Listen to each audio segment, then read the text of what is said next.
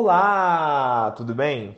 Eu sou Matheus Ribeiro, eu sou psicólogo e no episódio de hoje eu vou te falar passos práticos para que você fortaleça a sua inteligência emocional.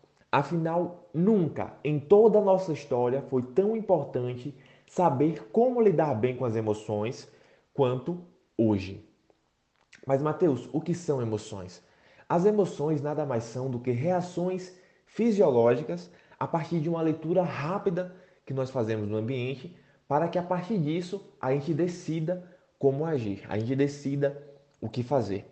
Exemplo: digamos que é tarde da noite, você precisa passar por uma rua desconhecida. E ao passar por essa rua, você começa a perceber que ela está mal iluminada, que os muros estão bichados, que as janelas estão quebradas, que há acúmulo de lixo, automaticamente você vai começar a sentir medo. Por quê? Porque ao fazer essa leitura rápida do ambiente, você pode interpretá-lo como um ambiente perigoso. Então, no caso, esse medo, ele vai surgir com a intenção de te fazer pensar o seguinte: olha, esse ambiente é perigoso. Então você precisa se proteger. Você precisa pensar até mesmo em passar por uma outra rua, uma rua que seja melhor iluminada e que não tenha esses outros, essas outras questões que eu acabei de te falar.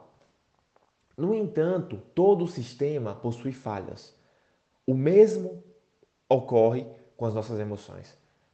Nós podemos ter interpretações equivocadas diante de diversos ambientes. Digamos que você precisa fazer uma apresentação. E ao fazer essa apresentação, é comum sentir aquele frio na barriga. Só que você começa a interpretar esse frio na barriga como algo ruim, como algo grave. Você começa a interpretar esse frio na barriga como algo que pode até mesmo trazer um desconforto maior durante a apresentação, trazer uma crise de ansiedade durante a apresentação. E ao ter essas interpretações, você pode acabar evitando realizar aquela apresentação ou aquela entrevista de emprego ou realizar aquela atividade que é importante para você, mas que te traz medo. Então entenda isso, toda emoção possui a sua função. No entanto, às vezes nós fazemos interpretações equivocadas das nossas emoções. Ficando claro isso, você precisa saber também o que é que você pode fazer para lidar melhor com emoções que sejam desagradáveis, como o medo, por exemplo.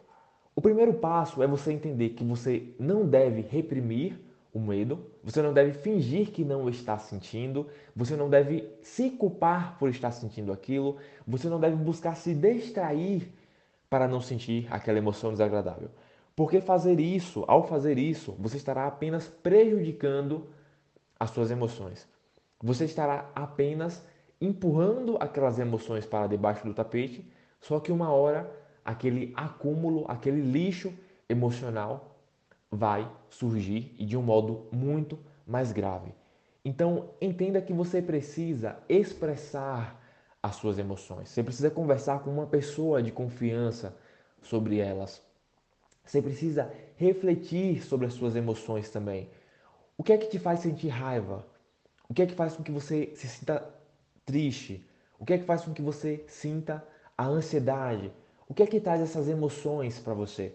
Porque o autoconhecimento é a base de tudo. Ter a autoconsciência sobre as suas emoções, sobre aquilo que você está sentindo, é o primeiro passo para que você consiga administrar melhor as suas emoções. E se pergunte também, como que as suas emoções variam ao longo do dia? Você começa o dia mais animado e à noite você percebe que você está triste ou você já começa o dia triste? Como que essas emoções surgem para você? Porque a partir disso você consegue identificar gatilhos.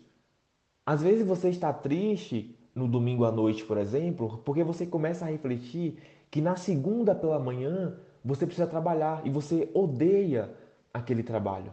Ou você está inseguro em relação àquele trabalho, o que pode trazer ansiedade para você também. Então, ao identificar a emoção, fica mais fácil de você saber como agir diante dela. Por exemplo, a tristeza, ela é uma notificação de que existe algo errado na sua vida, de que existe algo que você precisa mudar.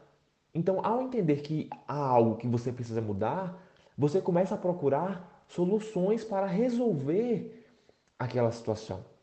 Uma outra questão, eu disse para você que seriam passos práticos. Então, se pergunte: qual a emoção que está mais presente nos seus dias? Não apenas ao longo de um dia, mas nas suas semanas, no seu mês. Qual a emoção que está mais presente? Porque se ansiedade, se estresse, se tristeza são as emoções preponderantes, as emoções que mais se sobressaem, mais as emoções que mais surgem na tua semana, existe algo que você precisa mudar. E que você precisa mudar com urgência, até mesmo para que evite que isso mais tarde se torne um transtorno de ansiedade, para que isso mais tarde se torne um transtorno depressivo. Gente, uma emoção de um dia, uma emoção maltratada de um dia, que vira uma emoção maltratada de uma semana, pode virar de um mês, pode virar de um ano, quiçá de 10 anos. Então, quanto mais rápido você buscar identificar como que está a sua vida emocional, mais fácil é para você conseguir assumir o controle da sua vida emocional, para você conseguir lidar melhor com as suas emoções. Outras perguntas para que te ajude a administrar melhor suas emoções. O que é que você pode fazer para sair de um humor triste? O que é que você pode fazer para sair de um estado de baixa motivação, para sair de um estado de ansiedade? Porque a gente só administra aquilo que a gente conhece. Então, quando você começa a trabalhar este processo de autoconhecimento, quando você começa a refletir sobre essas questões que eu estou trazendo para você, fica muito mais fácil, porque você começa a identificar o que traz felicidade para o seu dia, o que traz alegria para o seu dia. Ah, Matheus, o que traz felicidade para o meu dia é estar com pessoas que eu amo, é sair para praticar uma atividade física, ao identificar essas atividades que são individuais, que variam muito de pessoa para pessoa, vai ficar mais fácil de você conseguir sair de estados emocionais desagradáveis. E a partir disso, a partir desses passos que eu elenquei para você aqui, você vai fortalecer muito a sua inteligência emocional. Então, aplique isso que eu estou te falando, assuma a responsabilidade pelas suas emoções, porque se você não fizer isso, Ninguém mais vai fazer. Não adianta ficar culpando Deus e o mundo, porque somente você pode resolver isso que está acontecendo com você. Somente você pode resolver a sua vida emocional. E quando eu digo somente você, não quer dizer que você não deva buscar ajuda. Muito pelo contrário, já que somente você pode resolver a sua vida emocional, cabe a você agir sabiamente e buscar ajuda e buscar um psicólogo, buscar um profissional de saúde mental, para que a partir disso ele consiga te mostrar um mapa, uma espécie de mapa emocional, para que você consiga lidar melhor com as suas emoções. Então, este foi o episódio de hoje. Caso você tenha ficado com alguma dúvida, queira saber mais sobre a minha forma de atendimento, basta você acessar o site www.ansiedadebrasil.com.br ou me procurar no Instagram. Eu sou Matheus Ribeiro. Esse é o nome do meu Instagram. Eu sou Matheus Ribeiro. Então, um forte abraço e até o nosso próximo episódio.